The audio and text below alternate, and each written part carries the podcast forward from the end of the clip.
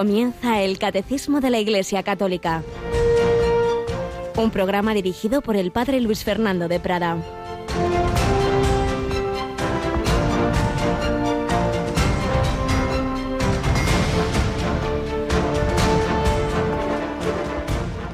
Cualquier cosa que hagáis, sea sin protestas ni discusiones. Así seréis irreprochables y límpidos, hijos de Dios sin tacha, en medio de una gente torcida y depravada, ante la cual brilláis como lumbreras del mundo, mostrando así una razón para vivir. Alabado San Jesús, María y José, muy buenos días en este 4 de noviembre de 2020, fiesta de San Carlos Borromeo, un obispo, cardenal, santo, que brilló en medio de su generación como San Pablo pedía a los primeros cristianos de Filipos, estamos leyendo en la Santa Misa como primera lectura su preciosa carta a los filipenses, pues lo que acabamos de escuchar, que viváis en medio de, de este mundo entre gente torcida y depravada, con un sentido de la vida, con una esperanza, con una alegría, hijos de Dios sin tacha, sin protestas ni discusiones, no por no tener problemas, sino porque hay una esperanza y un amor más grande que todas las dificultades de este mundo. Y por eso el primer modo de evangelización junto a la oración es el testimonio, es simplemente decir, pero ¿qué le pasa a esta persona que siempre está alegre, que siempre está sonriente, que no se queja, que nos ayuda, que, que siempre es acogedora? Es la primera forma, la más importante de ser misioneros de la caridad. Todos estamos llamados a serlo, de ser apóstoles del ejemplo apostolado de la oración, oración y sacrificio, apostolado del testimonio, con nuestra caridad, con nuestra sonrisa, simplemente con esa amabilidad. Y el último paso ya es el apostolado de la palabra, cuando, como dice San Pedro en su primera carta, se muestra la razón de nuestra esperanza. Pero comenzando por este testimonio. Si los primeros cristianos vivían en un mundo pagano, hoy vivimos en un mundo neopagano, con lo cual pues lo mismo que decía San Pablo entonces nos vale hoy a nosotros, que sepamos que esto es lo que donde Dios nos ha puesto, no nos quejemos, es nuestro mundo un mundo que ha ido perdiendo progresivamente en unos sitios más que en otros, por supuesto, sus raíces cristianas, ciertamente en España de una manera dramática, en todo Occidente. Bueno, pues a la secularización responde la nueva evangelización, con alegría, con esperanza como la que sale de esta casa de Radio María y de sus periodistas como Mónica. Buenos días, Mónica. Muy buenos días, padre. que sí? Claro que sí, porque la primera alegría la tuvo la Virgen María y la compartió con todos. Eh, primero el anuncio del ángel, pero también me acuerdo de unas palabras de Benedicto XVI en Lourdes que eh, predicaba precisamente sobre la sonrisa de María. Y, es que es verdad un recuerdo precioso, en efecto, una cosa muy bonita, ¿no? Como mm, Bernadette vio que la Virgen le sonreía, es verdad. Y, Santa Teresita del Niño Jesús, cuando tiene aquella enfermedad de niña muy rara, una mezcla de psicofísica y tal, ¿quién le cura? La sonrisa de María. Pues sí, cristianismo es divino y humano, la sonrisa de una mujer pues es la transmisión de esa alegría, que en efecto María recibe la alegría infinita, que es el verbo hecho carne, y enseguida se lo lleva a Isabel y transmite a Isabel y a su hijo Juan Bautista la alegría, la alegría hasta el punto que se pone su hijo a bailar. Bueno, tú sabrás, te lo digo porque esta noche ya mencionado, terminaremos el día con el hombre de hoy y Dios y llevamos una canción que como yo no estoy al día de las cosas modernas, ¿verdad? Pues me entero que todo el mundo la está bailando. Sí, la, Jerusalema. Y resulta que tiene una letra absolutamente cristiana y de sentido trascendente, ¿verdad? Pues yo no lo sabía tampoco y bueno, pues, pues nada, habrá que investigar. Sí, sí, investiga, investiga. Está, nace nace en, el inicio de la pandemia ahí en Sudáfrica y habla, pues eso, que vamos hacia Jerusalén, que nuestro destino no es aquí, que es allí, y, y mucho baile y tal, pero lo que se está diciendo son palabras bíblicas, así que muy bien. Bueno, pues eso, que vamos camino del cielo y recordamos también que en nuestro peregrinar en Radio María, todos los meses tenemos un momento especial de oración que es mañana ya. Claro, la hora santa, los jueves previos al primer viernes de mes, que nadie diga primer jueves de mes, que entonces meterá la pata algún mes. Es, el jueves anterior al primer viernes de mes, a las 11 de la noche, eh, desde aquí, desde los estudios de, bueno, desde la capilla de los estudios de Radio María, mm. eh, se retransmite la hora santa. Así es, el primer viernes de mes viene a ser como la fiesta mensual del corazón de Jesús y el Señor le pidió a Santa Margarita María la hora santa la noche de jueves a viernes y especialmente en ese primer viernes de mes que queremos pues acompañar al Señor, reparar por los pecados que, que hacemos todos y, pedir, interceder. Y de hecho, pues vuestras intenciones, las que lleguen hoy, ya mañana no da tiempo a preparar todo, estarán ahí al pie del altar, pero bueno, tanto las que estén escritas como las que llevéis en el corazón, Dios las sabe, eso no nos tampoco agobiamos. Pues nada, vamos adelante. Seguimos recordando, pues, evangelizadores, personas que entregaron su vida para que otros recibieran el Evangelio, en concreto en América del Norte, en el Canadá, que estamos recogiendo algunas pinceladas de, misioneros y de, personas que en otros tiempos lo dejaron todo por irse a esas tierras para que también los nativos de allí tuvieran esta alegría, la alegría de saber que Dios nos quiere a todos. Pues seguimos recogiendo algunas de las pinceladas que a su vez recogía el padre José María Iraguro de Hechos de los Apóstoles de América.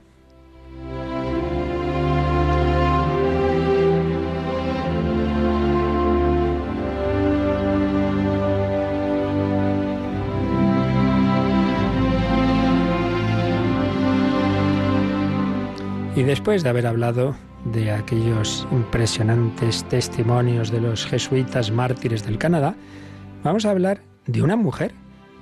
A veces nos pensamos que esto de la promoción de la mujer en la iglesia es cosa moderna, pues nada de nada. Desde el primer momento la mujer ha estado súper implicada en la vida de la iglesia y con grandísimas santas. Ya tenemos en el Evangelio a María Magdalena, y todas aquellas que ayudaban a Jesús, bueno, pues la beata María de la Encarnación, una francesa que vivió entre 1599 y 1672. Y uno dirá, ¿y qué tiene esta que ver con América? Pues escuchad, escuchad. María Guyard, de familia humilde, nacía a finales del siglo XVI en Tours. Sintió muy pronto la vocación religiosa, pero en este sentido no eran las cosas fáciles, fue dada en matrimonio a un comerciante, Claudio, pero este su marido murió a los dos años, dejándole un hijo también llamado Claudio. Y aunque todavía tuvo que trabajar un tiempo como administradora de una empresa de su cuñado, en 1621 ya hizo voto de castidad perpetua. Y tuvo notables, muy notables visiones de la Santísima Trinidad y del Verbo encarnado y recibió en 1627, por tanto con 28 años, la gracia mística del matrimonio espiritual que nuestra Santa Teresa, pues en ese en el siglo anterior había recibido, pero con más edad. En 1631 por fin pudo cumplir su deseo de ser religiosa e ingresó en las Ursulinas de Tours, donde su vida mística alcanzó muy altos vuelos. Bueno, de momento uno dirá esto que tiene que ver con las misiones. Pues fijaos, ella se veía devorada en su corazón por la sed de ver la sangre de Cristo aplicada a la salvación de todos los hombres, de todos los hombres. Ella decía, pero bueno, cuánta gente que no conoce al Señor, si, si van sabiendo pues lo que estaba ocurriendo en las tierras que se habían descubierto. Y escribe, por ejemplo, lo, lo siguiente. Entre los 34 y 35 años entré en el estado que me había sido mostrado y del cual estaba como a la espera. Mi cuerpo estaba en nuestro monasterio, pero mi espíritu, que estaba ligado al espíritu de Jesús, no podía permanecer encerrado. Antes, al contrario, me llevaba a la India, al Japón, a las Américas, al Oriente, al Occidente, por toda la tierra habitada, donde había almas racionales que veía pertenecer todas a Jesús.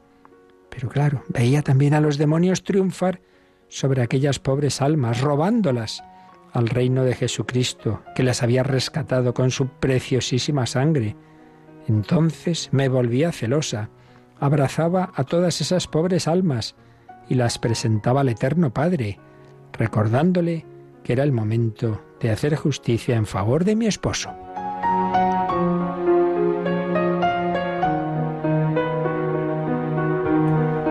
Bueno, pues esta mujer no se conforma con llevar en el corazón esa intención de oración, sino que en 1639, junto a una joven religiosa, también María de San José, pasó a América para fundar convento en Quebec.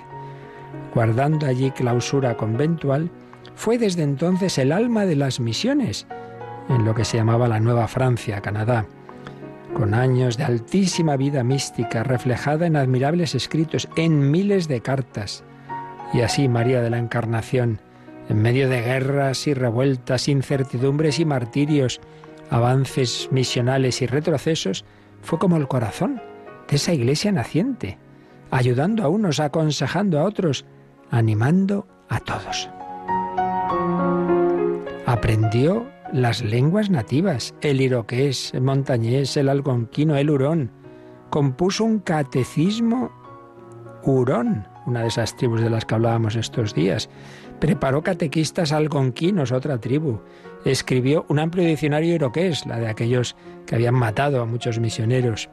Uniendo a la oración y a la penitencia su palabra encendida, convertía con la gracia de Dios a las personas, llamándolas a perfección. Su mismo hijo Claudio llegó a ser un excelente benedictino y escribiría más tarde la biografía de su madre. En una ocasión confesaba esta mujer, gracias a la bondad de Dios, nuestra vocación y nuestro amor por los indígenas jamás han disminuido. Yo los llevo en mi corazón e intento muy dulcemente, mediante mis oraciones, ganarlos para el cielo existe siempre en mi alma un deseo constante de dar mi vida por su salvación. María de la Encarnación murió en 1672 con gran fama de santidad. Fue beatificada en 1980 por San Juan Pablo II, que la llamó Madre de la Iglesia Católica en el Canadá.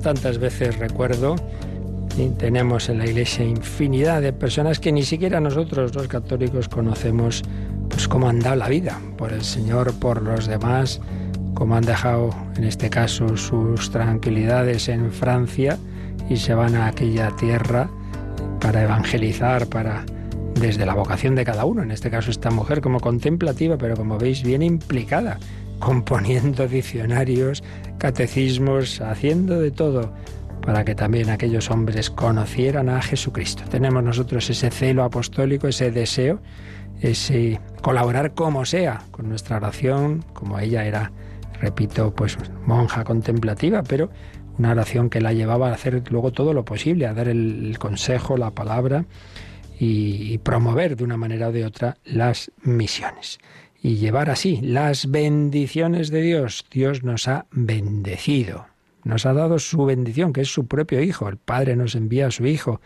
que nos ha amado hasta el extremo. El Padre y el Hijo nos envían el don que resume todos los dones, el Espíritu Santo, que es el abrazo del Padre y del Hijo, que es el mismo amor divino que se nos quiere comunicar. Somos bendecidos y estamos llamados a corresponder bendiciendo a Dios. Bendito sea Dios, bendito sea su santo nombre. Bendito sea Jesucristo que nos ha amado con un corazón divino y humano. Bueno, pues creo que hoy terminaremos este tratadito que nos ha permitido el catecismo, pues eh, conocer sobre las bendiciones, sobre toda la teología y espiritualidad de la bendición. Siempre ya entendemos resumido, pero yo creo que nos ha dado unas claves muy interesantes que hoy vamos a insistir y resumir. Pero en primer lugar, releemos el último número, que ayer ya leíamos, de, todo este apartado que os recuerdo, que está dentro de el misterio de la liturgia como obra de la Santísima Trinidad y concretamente el primer apartado, el Padre, Dios Padre, fuente y fin de la liturgia. la fuente de todo es Dios Padre y por tanto también de la liturgia y de las bendiciones.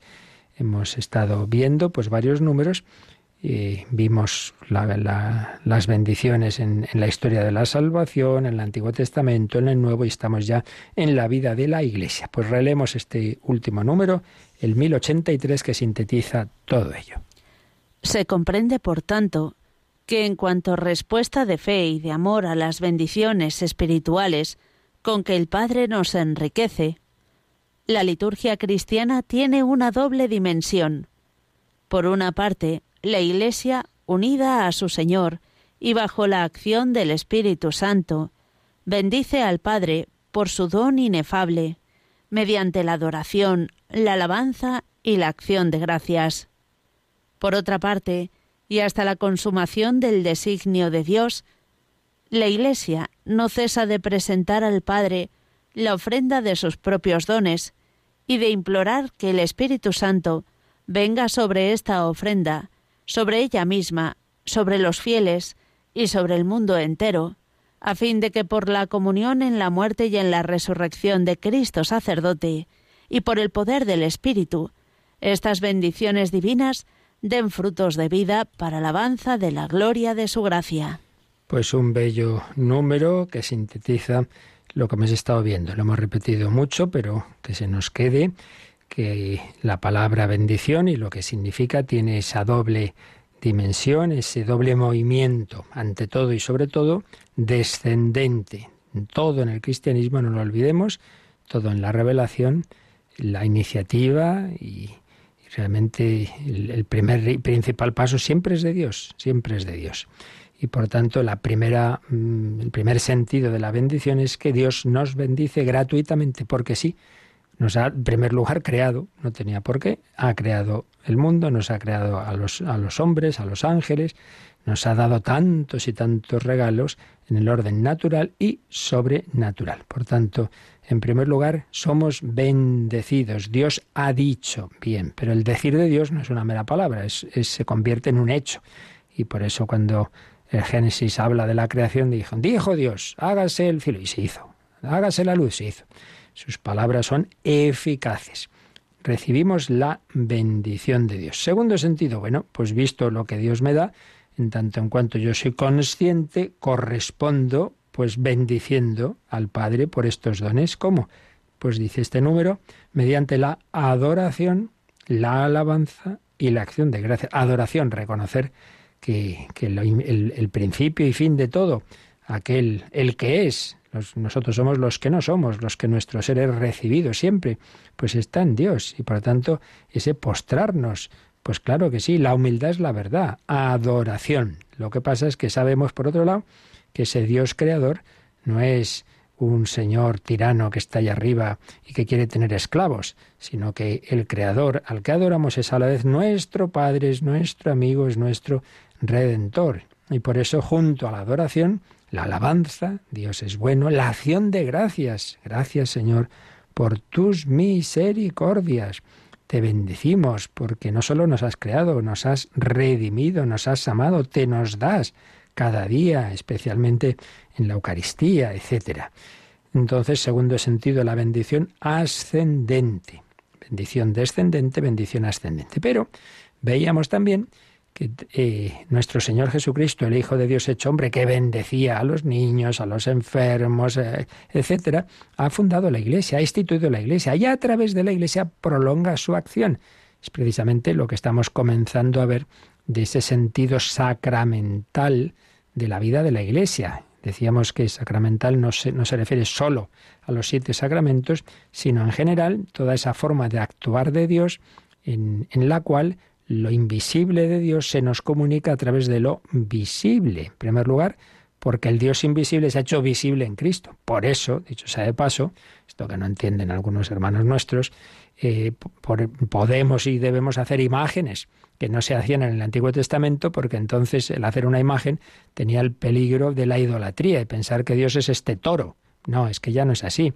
Es que Dios se ha hecho hombre. Entonces la imagen tiene su sentido, porque Dios ha querido que, que tengamos esa, esa cercanía del Emmanuel, no simplemente un Dios puramente trascendente y espiritual, sino un Dios inmanente que se ha hecho carne, que es ese niño, y por tanto hacemos muy bien en tener esa imagen del niño Jesús, de Jesús crucificado, etcétera.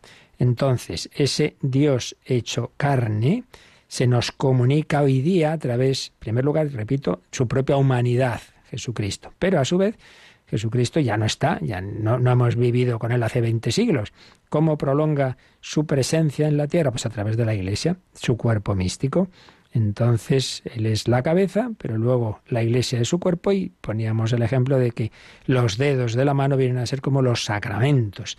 Nos toca, nos agarra, nos coge a cada uno de nosotros con el bautismo, con la confirmación, con la Eucaristía, a través de, de eso que vemos y que oímos de esa agua, de esas palabras, de ese oh, yo te absolvo de tus pecados, etcétera, pues es Jesucristo al que, al que no vemos con los ojos de la carne, pero que sabemos que es Él el que está actuando. Eso es el sentido sacramental. Pues bien, Jesucristo bendecía, entonces también la Iglesia bendice, por un lado, todo cristiano, la bendición invocativa de pedir a Dios su ayuda, y por eso decíamos que todo cristiano, pues por ejemplo los padres que bendigan a sus hijos, quiere decir esto, pedir al Señor que los acompañe, que les guíe, eh, por la noche, que te acompañe a mi niño, le hago la señal de la cruz. En ese sentido amplio, por supuesto, rezamos en la comida, quiere decir pedimos al Señor que estos alimentos nos ayuden a hacer el bien, que no sean aquí simplemente dejarme llevar de lo que me apetece, sino para servirte, para amar, etcétera, etcétera. En ese sentido, todo cristiano bendice. Pero luego hay una bendición eh, reservada al ministro de la Iglesia porque esa ya tiene unos efectos muy especiales. El ministro de la Iglesia, en nombre de Cristo, hace una bendición descendente de tipo constitutiva. Constitutiva, es decir, que de alguna manera cambia el objeto o la persona sobre la que se dirige.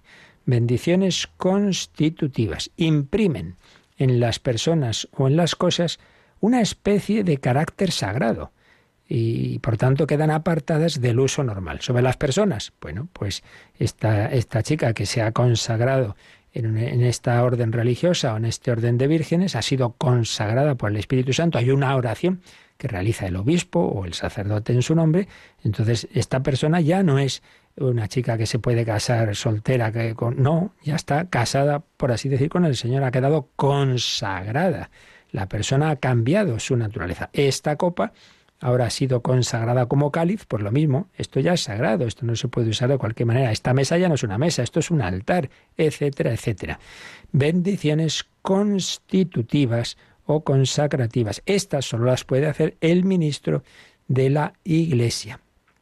Y luego, pues esas bendiciones que no cambian la naturaleza de las cosas, algunas también se reservan al ministro, o es la manera más, más propia de hacerlas, como son aquellas de bendecir, por ejemplo, una casa, un coche, pues sí, porque ahí hay una oración, se termina haciendo una bendición que está reservado al ministro, al menos al diácono, al diácono. Entonces, bendiciones que cambian la naturaleza de las cosas y otras de tipo invocativo que lo que hacen es pedir, pedir a Dios que esas cosas o esas personas, pues mm, lo que hacen, sus actividades, nos acerquen a Dios. Entonces la diferencia es que un altar queda consagrado, entonces ya es sagrado, y en cambio tu domicilio, vamos a bendecir tu casa, no, no, no queda convertida en, una iglesia como, como, como cuando se consagra una iglesia, no, pero hemos pedido a Dios que en esta casa, en este domicilio, pues se viva la vida cristiana. Esa es la, la diferencia. Y por otro lado, hay una especial eficacia, porque aunque no sean sacramentos, estas bendiciones descendentes son lo que ya veremos pues al final de todo este tratado de los sacramentos se habla de los sacramentales. Los sacramentos han sido instituidos por Cristo, tienen una eficacia por sí mismos, por la acción de Cristo.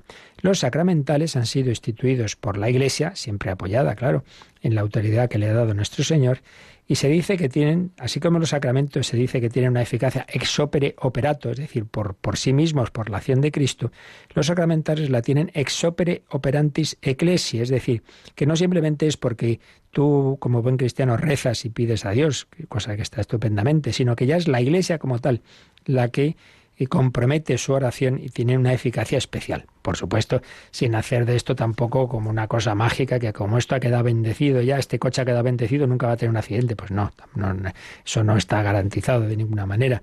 Pero siempre que tiene, siempre esa, esa confianza en que indudablemente tiene mayor, mayor eh, eficacia esa bendición de, de, la Iglesia como tal que la oración privada del fiel.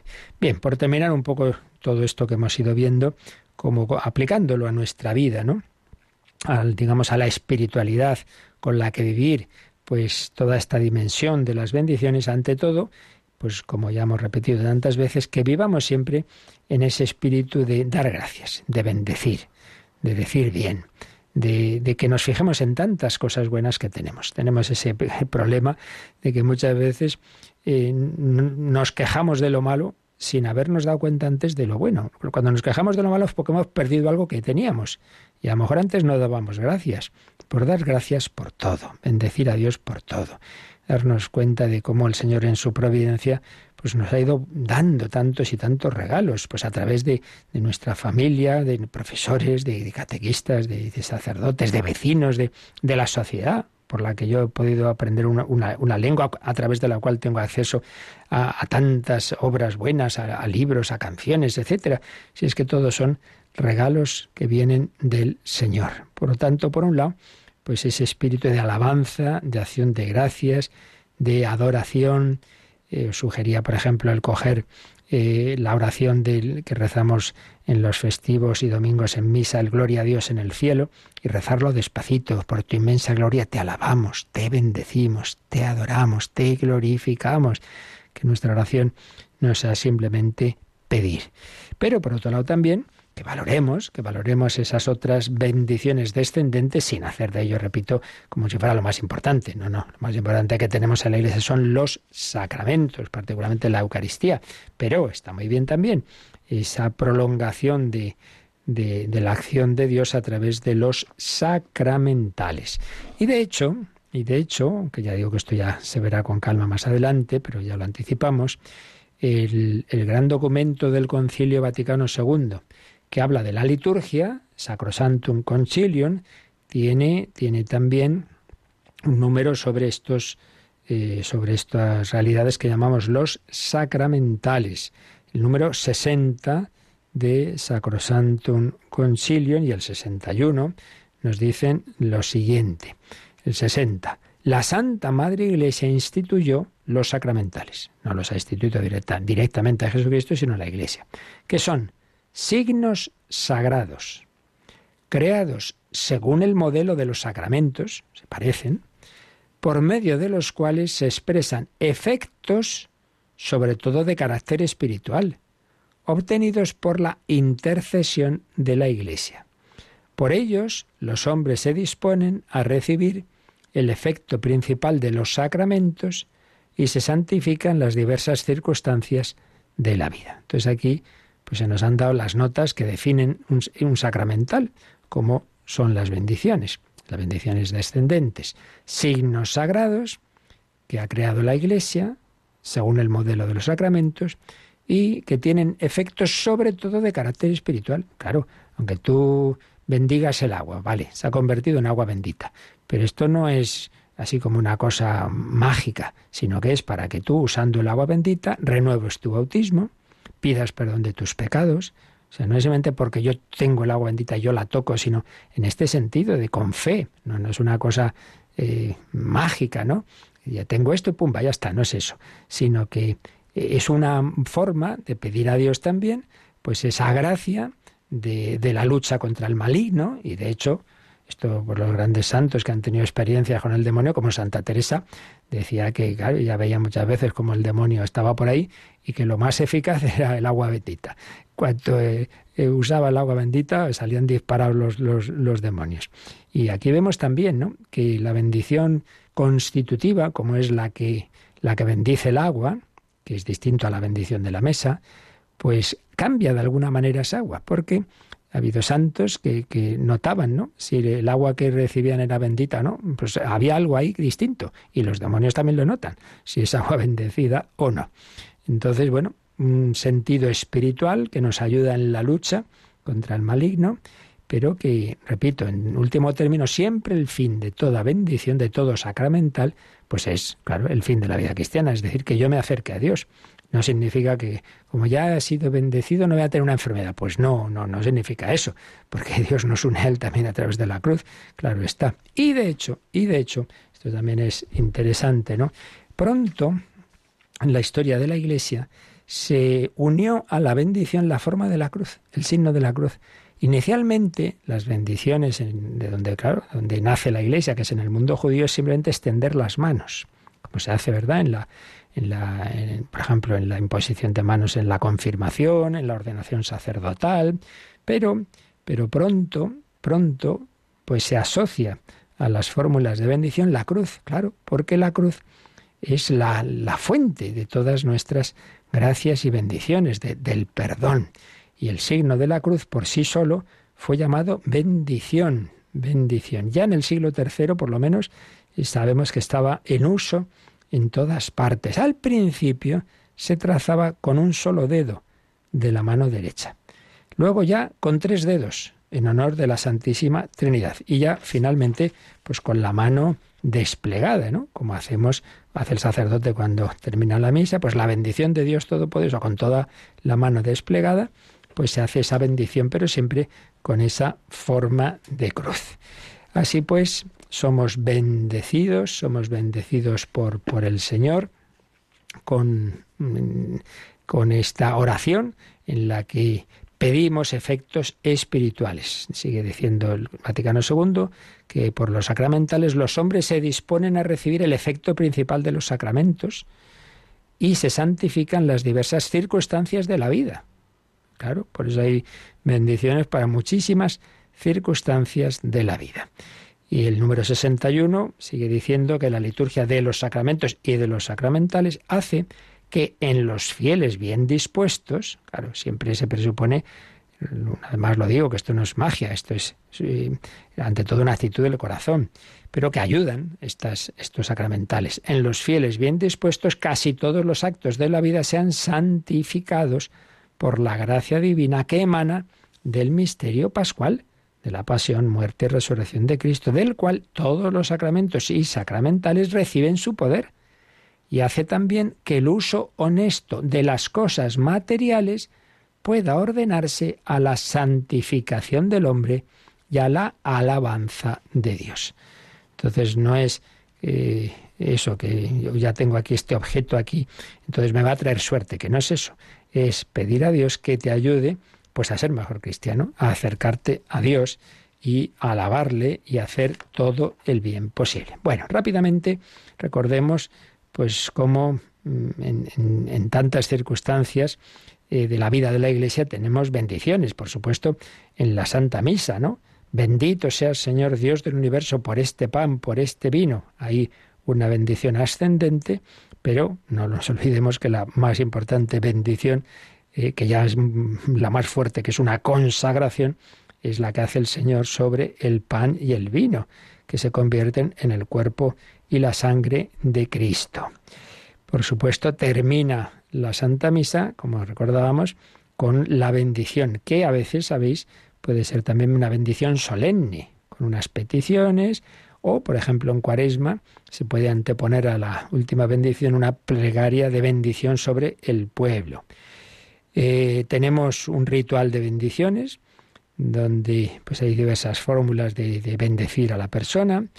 Y luego, pues si recordamos eh, bendiciones sobre objetos dentro de la liturgia, eh, por ejemplo, al empezar la misa, el rito de penitencial puede sustituirse por la aspersión del agua bendita. Se bendice el agua y se hace una aspersión que significa por renovar el bautismo, renovar nuestra renuncia a Satanás, al pecado, etcétera. Es una forma de, de hacer ese acto penitencial, pero que incluye esa bendición del agua. Por supuesto, el miércoles de ceniza, la bendición de la ceniza, pues también pidiendo el, arrepentimiento de corazón. Domingo de Ramos, la bendición de los ramos. La vigilia pascual de las velas. Y luego determinadas fechas de los de santos o el día de la presentación del Señor, pues también la, la bendición de, de, las, de las velas, etcétera. Son pues muchos momentos en que tenemos esa posibilidad de las bendiciones. Y cuando estamos hablando de las realidades creadas, pues aquí hay una teología de fondo. Y es que todo, todo lo creado es bueno. Otra cosa es que luego, por el pecado, muchas veces lo usemos mal. Pero todo son dones de Dios. Entonces la bendición ayuda a reintegrar al plan divino todas las criaturas. Por ejemplo, los animalitos, ¿no? Oye, pues, pues también están en esa, en esa creación de Dios entonces esa bendición sobre ellos, pues también que, representen, que indiquen esa armonía que Dios quiso del paraíso original y que se recuperará y mucho mayor en, en el paraíso final. Bueno, vamos a quedarnos pues quedan dando gracias al Señor, bendiciéndole por tantos dones, por tantos regalos, una vez más cantándole, bendito, bendito sea, bendito sea Dios, bendito sea Él y, y con los santos ángeles le bendecimos.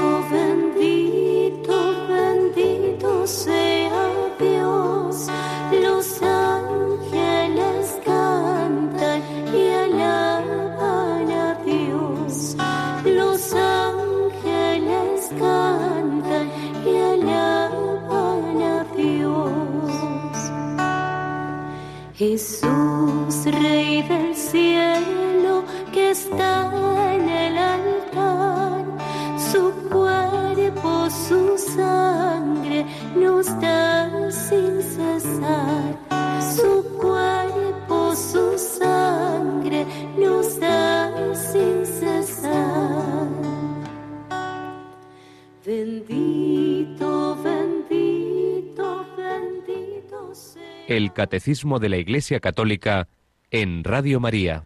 Bendito sea Dios. Bueno, pues terminando todo esto, por un lado, ese tipo de bendiciones de lo directamente sagrado, pero por otro lado, como todas las realidades humanas están llamadas a ayudarnos a acercarnos a Dios. Por eso, por un lado, pues se bendice lo más estrictamente sagrado, los objetos de culto, etcétera, pero por otro lado, pues bendecimos el coche, la casa, la comida, porque todo lo creado en el plan de Dios debe ayudarnos a acercarnos a Él, a alabarlo, a hacer todo el bien posible. Por eso y no, no debe haber esa ruptura que tantas veces ocurre. Estoy en la iglesia, soy cristiano, ahora salgo y me olvido. Hombre, no, en toda tu vida. Por eso, bendiciones que pueden afectar prácticamente a todas las realidades de la vida, con la distinción de que las primeras pueden llegar a cambiar la naturaleza de ese objeto, el ejemplo que hemos puesto varias veces, ¿no? La bendición del agua, agua bendita, bien, eso es un agua bendita, entonces, eso es ya algo que ha cambiado de naturaleza. En cambio, bendigo la comida, no, no, esa, esa, comida no se ha convertido en sagrada, sino que es una petición a Dios de que el comer también lo haga cristianamente, eh, que me ayude a hacer el bien, que no me pase por la gula, ni nada por el estilo, ¿de acuerdo? Eh, y entre los objetos que, que pueden ser bendecidos, termino destacando pues medallas, las medallas eh, o, escapularios, es algo que especialmente el Señor y la Virgen María a lo largo de la historia de la Iglesia nos han aconsejado y a veces con una inspiración directamente del cielo, como es el caso de la llamada medalla milagrosa, que la Virgen María le, da hasta el diseño, ¿verdad?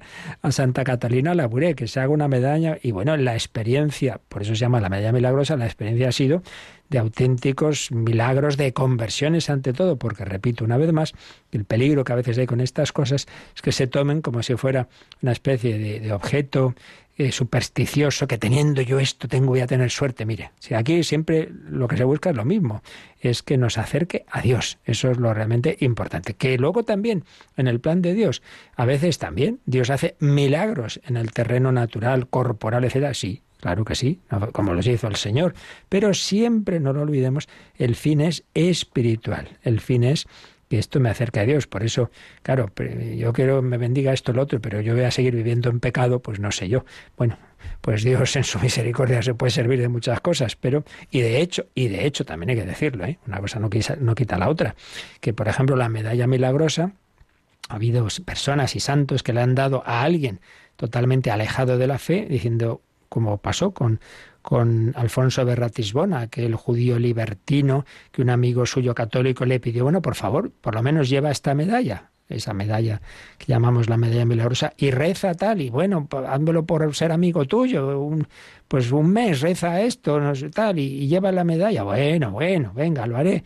Y mira tú, pues, pues tuvo aquella eh, conversión fulminante en una iglesia de Roma, y, se convirtió a, no solo que se hizo católico, sino sacerdote, eh, el que era un enemigo de, la fe. Por tanto, no despreciemos tampoco estos sencillos medios que el Señor y la Iglesia nos dan, pero siempre en ese espíritu de, de alabanza, de acción de gracias y de reconocimiento de, que la bendición fundamental pues ya la tenemos, que es el propio Jesucristo. Y sin olvidarnos de que los sacramentales, como decía el Vaticano II, lo que buscan es ayudarnos a vivir mejor los sacramentos, que a fin de cuentas son los principales medios de encuentro con Cristo. Eh, a lo mejor esta persona no está arrepentida, no, no puede, aún no tiene, no está para, para confesarse, bueno, pues pero le podemos dar una bendición para pedir a Dios pues que, que te dé la gracia para acercarte. Eh, más adelante en tu vida, pues podrás confesar, podrás comulgar. Bueno, es un paso, pero siempre el ideal, por supuesto, es llegar al, al, al sacramento y el sacramento de los sacramentos, que es la Eucaristía. Bueno, pues lo dejamos aquí dando gracias a Dios de, de, todas las bendiciones que constantemente nos da, pidiendo que nosotros vivamos también bendiciendo siempre al Señor. y nos recuerdan ahora si tenéis, teníamos pendiente por ahí algunas dudas, si tenéis cualquier otra, pues ahora nos recuerdan cómo podéis hacérnoslas llegar. Participa en el programa con tus preguntas y dudas. Llama al 91005 9419. 91005 9419. Puedes escribir un mail a catecismo arroba o escribirnos un mensaje al teléfono de WhatsApp 668 594 383 668 594 383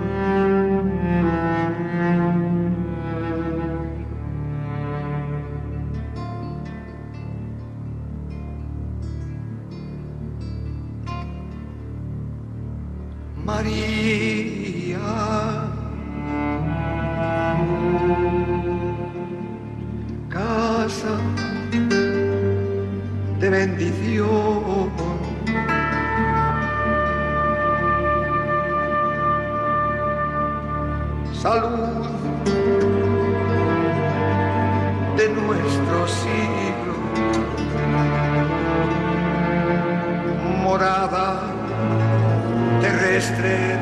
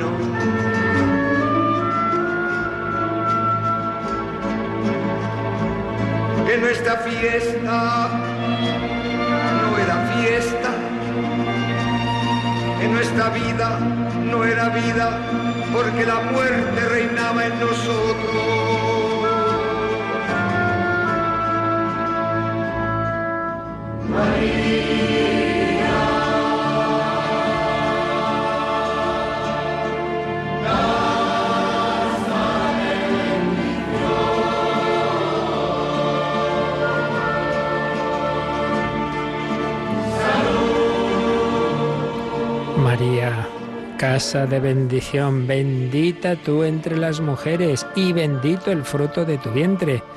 Isabel bendice a María. María reza por nosotros, es casa de bendición. Bueno, tenemos aquí bastantes preguntas. Había quedado pendiente una llamada de ayer. Eh, María de Segovia preguntaba por qué en algunas misas extraordinarias como la del Día de los Difuntos no se reza el credo. A ver, hay distintas categorías de celebraciones litúrgicas. Digamos, el día ordinario que llamamos de feria, pues mm, evidentemente ahí pues es lo más las oraciones principales, ahí no tenemos ni gloria ni credo. Cuando es memoria, hay una oración especial relativa al santo del que se hace memoria, pero tampoco hay gloria ni credo. Cuando es fiesta, que se da en algunos pues fiestas del Señor, por ejemplo, la presentación del Señor, fiestas de la Virgen María, o algunos santos de especial relevancia como son los apóstoles, entonces se reza el gloria, gloria a Dios en el cielo y en la tierra paz, etcétera, pero no el credo. Y el grado supremo de nivel litúrgico, digamos, es la solemnidad a la que equivale los domingos, porque el domingo es la solemnidad, en el fondo es celebrar la resurrección del Señor. Entonces, en las solemnidades se reza el credo, pero solo en las solemnidades y domingos. Entonces, los fieles difuntos, pues una, un, un momento de muchísima devoción popular y que hacemos muy bien en celebrar, pero ni siquiera es fiesta, ni es, como sabéis, día de precepto. Y entonces no tiene, en efecto, no tiene credo porque no es solemnidad. Sí lo es el Día de Todos los Santos. Y es lógico, porque el Día de Todos los Santos que estamos celebrando, pues hombre, los que han cumplido su vocación plenamente están en el cielo. Mientras que el Día de los Difuntos estamos haciendo una obra de caridad y misericordia, rezando por aquellos que aún no han llegado a ese objetivo final, no han hecho todo lo que tenían que hacer, que si lo hubieran hecho, hubieran ido directos al cielo están en el purgatorio. Entonces, no es un motivo tampoco de gran fiesta y solemnidad. Por tanto, no se reza el credo ni el gloria. ¿Veis? Va por ahí la cosa. Depende de si lo que celebramos tiene una importancia y es motivo de muchísima fiesta y alegría, entonces pues todos, de todos los elementos litúrgicos y concretamente lo que es variable en estas misas, como puede ser el credo y el gloria, pues eso solamente, ya digo, el gloria, a partir de que sea eh, la celebración sea fiesta y el credo de que sea domingo o, o solemnidad. ¿De acuerdo? Así que nada, haces muy bien en preguntar porque así vamos todos enterándonos más. También Miguel Ángel dice que eh, estaba el otro día rezando el principio de la misa, yo confieso ante Dios Todopoderoso tal, y entonces ruego a Santa María siempre Virgen, a los ángeles y a vosotros hermanos que intercedáis por mí. Dice, se me ocurrió pensar que si pido a los santos no hace falta pedir a los hermanos. Se supone que son los santos que ya están en el cielo, lo que parece repetitivo. No, no, no, no. Vamos a ver, todos debemos rezar unos por otros. Evidentemente, eh, muy importante que pidan por nosotros los que ya están en el cielo, pero también los que están en la tierra. Rezamos unos por otros. Entonces, aquí estamos pidiendo la intercesión, por supuesto, del propio Hijo de Dios hecho hombre, eso es el gran intercesor, no lo olvidemos, de la Virgen María, de los santos y también de los que están aquí en la tierra. Te pido a ti que estás aquí a mi lado en misa que reces por mí, yo rezo por ti. Por tanto, nunca viene mal, ¿verdad? El pedir unos por otros. Todos intercedemos por todos. Una cosa no quita la otra. Otra pregunta que nos llega por el WhatsApp. ¿Un laico puede bendecir a otra persona? ¿Qué podría decir de la bendición de padres a hijos? Pues ya lo he dicho, que está muy bien, que está muy bien. Claro, la diferencia está en que si bendice un ministro, entonces, claro, es la bendición en toda regla, Dios te bendiga el, Padre, el Hijo el Espíritu Santo, pues que tiene ese carácter litúrgico, litúrgico, porque es una bendición tal como está establecida y que, bueno, pues tiene ese carácter sacerdotal. Pero en el sentido que estamos diciendo, de oración invocativa, de pedir a Dios que te guíe, que te proteja, pues eso todo el mundo puede hacerla, no faltaría más, y especialmente padres a hijos. Por eso ya también había habido otra pregunta que ya dijimos que está muy bien, que esa madre por la noche pues hace la señal de la cruz a su hijo, o incluso si tienes agua bendita, tienes agua bendita en, en casa y, que, evidentemente no puedes bendecirla tú, tienes que pedir al sacerdote, al diácono que te la bendiga y bueno, pues usar esa agua bendita o ponérsela al, al, hijo, etcétera, etcétera. Entonces, en ese sentido de invocar que Dios te bendiga, pues no faltaría más, que el Señor te acompañe en tu viaje, que hijo mío, pues hay naciones hispanas que uh, es super, está súper metido en la devoción popular la, la bendición. Y, muchas veces se termina así la conversación, bendición, bendición, mamá, bendíceme, pues muy bien, pero siempre sabiendo que hay una diferencia, ciertamente, ¿no? Una diferencia entre la bendición litúrgica, que tiene, claro, un especial mm, compromiso de gracia por parte de la Iglesia, pero que eso no quita que la, esta otra bendición en cuanto invocación, en cuanto petición a Dios, pues está más que bien. ¿De acuerdo? A ver, otro tema. Una persona que se muere de repente de infarto y no se confesó, ¿no va al cielo? Bueno, todo esto lo explicamos bastantes veces en, el, en la parte anterior que hemos hablado en el catecismo, la parte del más allá. Entonces, a ver, resumo lo, que decíamos. Todos estamos llamados a la amistad con Dios. Todos estamos llamados a estar con Él en el cielo, a casarnos con Él. Pero claro, Eso no basta que Dios quiera, hace falta que queramos nosotros. Entonces, ¿de qué depende el destino eterno de cada uno? De cómo hayamos respondido a esa llamada de Dios. Si uno al morir muere en total amistad con Dios, pues ya está, se va al cielo. San Francisco Javier no tuvo un sacerdote al lado, estaba solo. El que tenía era un hermano, pero no era sacerdote. San Francisco Javier no tuvo sacramentos, no se pudo confesar y se fue al cielo, evidentemente. ¿Por qué? Porque había terminado su vida ya totalmente unido a Dios. Bien, entonces primera posibilidad. No es el tema, ahora no hablamos de sacramentos, hablamos de esa persona cómo mm, termina su vida. En, ¿Ha respondido a la, a la llamada que Dios le hace a su amistad? Sí, totalmente. Vale. Segunda posibilidad, ha respondido, pero bueno, ahí hay cosas que todavía no están del todo purificadas, su alma no está del todo. Bueno, pues entonces, si en, si en ese momento final salvo que ahí pues tenga una especial gracia de Dios que le purifique del todo, como parece que le ocurre al buen ladrón, hoy estarás conmigo en el paraíso, si no, pues tendrá que seguirse purificando en el purgatorio. Aquí el tema está en si la persona de la que hablamos es alguien que vive separado de Dios, que no está en gracia de Dios, que está en pecado. Esa es la, duda. ¿no? Primero hay que decir que solo sabemos, solo Dios sabe lo que pasa con cada alma, porque ¿qué ocurre en esos últimos instantes? qué relación, qué, ocurre en el alma entre la gracia que Dios siempre dará y, y, la respuesta a otro. No lo sabemos. Lo que pasa es que sí sabemos que los sacramentos, sobre todo es una persona que pueda estar separada de Dios, claro, es una ayuda muy especial, muy especial. Y por lo tanto hay que intentar por todos los medios que una persona lo reciba. Pero no quiere decir que si uno no lo ha podido recibir, entonces, necesariamente, como este vivía en pecado, se ha ido al infierno. Bueno, no lo sabemos. Y de hecho hay casos de santos a los que han ido a consultar y dice, mire, padre, mi, hijo se murió, incluso se suicidó, le contaban al, cura de Ars. Claro, se estiró al río, se ahogó, pues evidentemente no se confesó ni nada. Y encima haciendo pues una cosa muy mala, ¿no? Un pecado objetivamente hablando muy grave. Y el cura de Ars le respondió, bueno, entre el puente y el agua estuvo la misericordia de Dios. Es decir, que tampoco eh, quiere decir que si uno no tiene el sacramento no haya podido Dios tener otra forma, eh, digamos, de darle una gracia a la que haya podido responder. No lo sabemos, en definitiva. Entonces, lo importante, siempre os lo, he dicho, no es elucubrar. Lo importante es qué tenemos que hacer. Lo que tenemos que hacer es, primero y principal, vivir en gracia de Dios, porque es verdad que todos podemos tener una muerte repentina.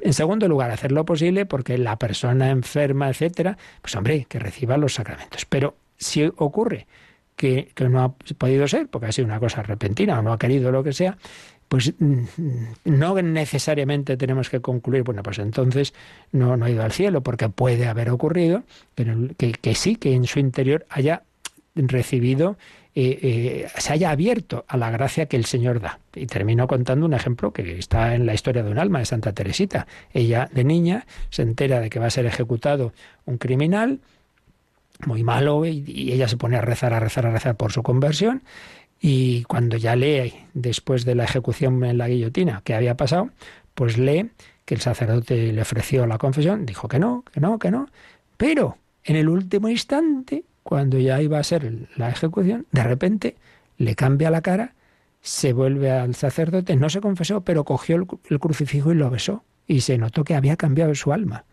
Entonces, en ese último instante, sin ninguna duda, Santa Teresita entendió que Dios, por la oración de esa niña, le había dado una gracia y el hombre al final se había rendido a la gracia. No recibió el sacramento, pero se arrepintió.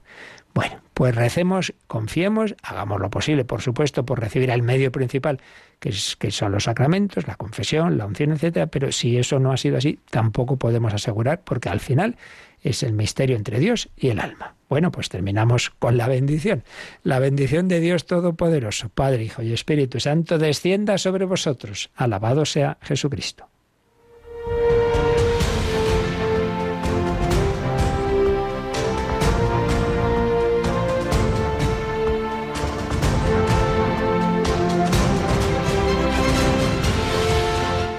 Han escuchado en Radio María el Catecismo de la Iglesia Católica, un programa dirigido por el Padre Luis Fernando de Prada.